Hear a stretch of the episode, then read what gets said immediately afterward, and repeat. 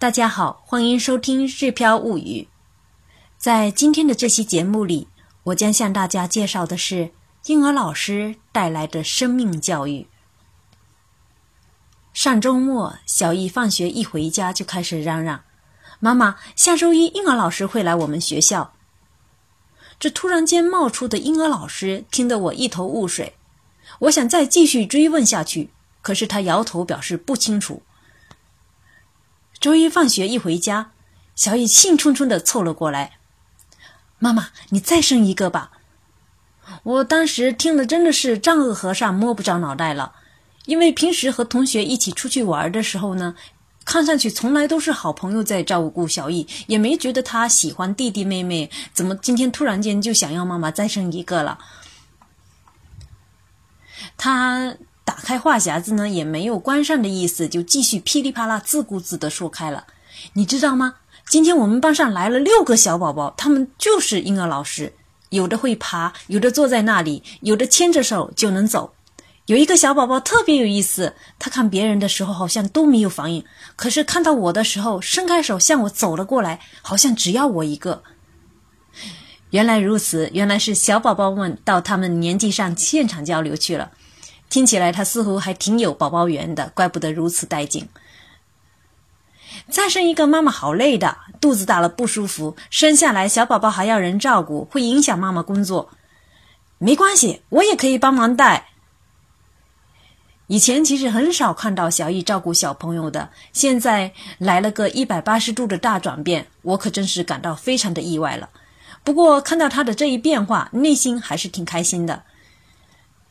不由得想起去年，也就是小一一年级的时候，班上 A 同学的妈妈亲自给孩子们分享了她在生 A 君之前的流产的经历，以及 A 诞生前后的心理路程。虽然呢，小易当时回家时并没有过多描述当天的情形，但是呢，在当天的班级通讯里，我看到了当年产检时的 B 超相片。可以想象，当天孩子们看到小的跟种子一般大小的胎儿时，该是怎样的一副惊讶的表情；当他们看着胎儿一点点变大到初具人形时，又是怎样的好奇；看到 A 君胎位不正，历经三天两夜的母子的努力才来到人世间时，孩子们的内心又是怎样的纠结；在看到今日 A 君和自己并排坐在同一间教室里学习时，内心又是如何的安堵？幼小的孩子们是否带入到 A 君的角色当中，重新体验了一次生命诞生的历程呢？我想答案是肯定的。A 君没来到人世间的哥哥，让孩子们体会到了生命之轻；追体验 A 君的成长历程，孩子们再次感受到了生命之重。和小宝宝们互动，听宝妈们介绍宝宝成长过程当中的点点滴滴，孩子们不仅感受到了成长过程中的喜悦，更能体会成长过程当中弱小生命离不开周围人的细心照料。身边一个个活生生的例子，告诉孩子们，每一个生命来到人世间都是如此的不容易，活着的自己是如此的重要。生命教育呢，看上去是一个多么宏大的命题，而小一班上的老师们运用身边的这些例子，为孩子们安排了如此生动的生命教育课，令我感慨无限。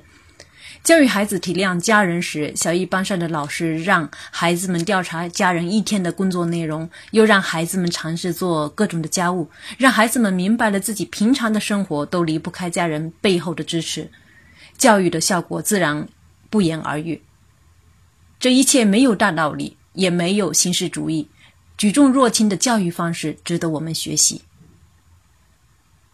今天的内容呢，就向大家介绍到这里为止。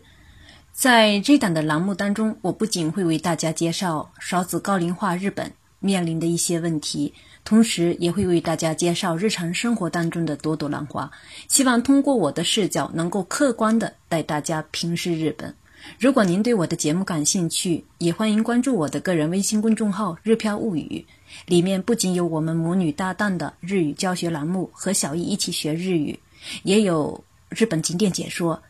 感谢大家的收听，我们下次再会。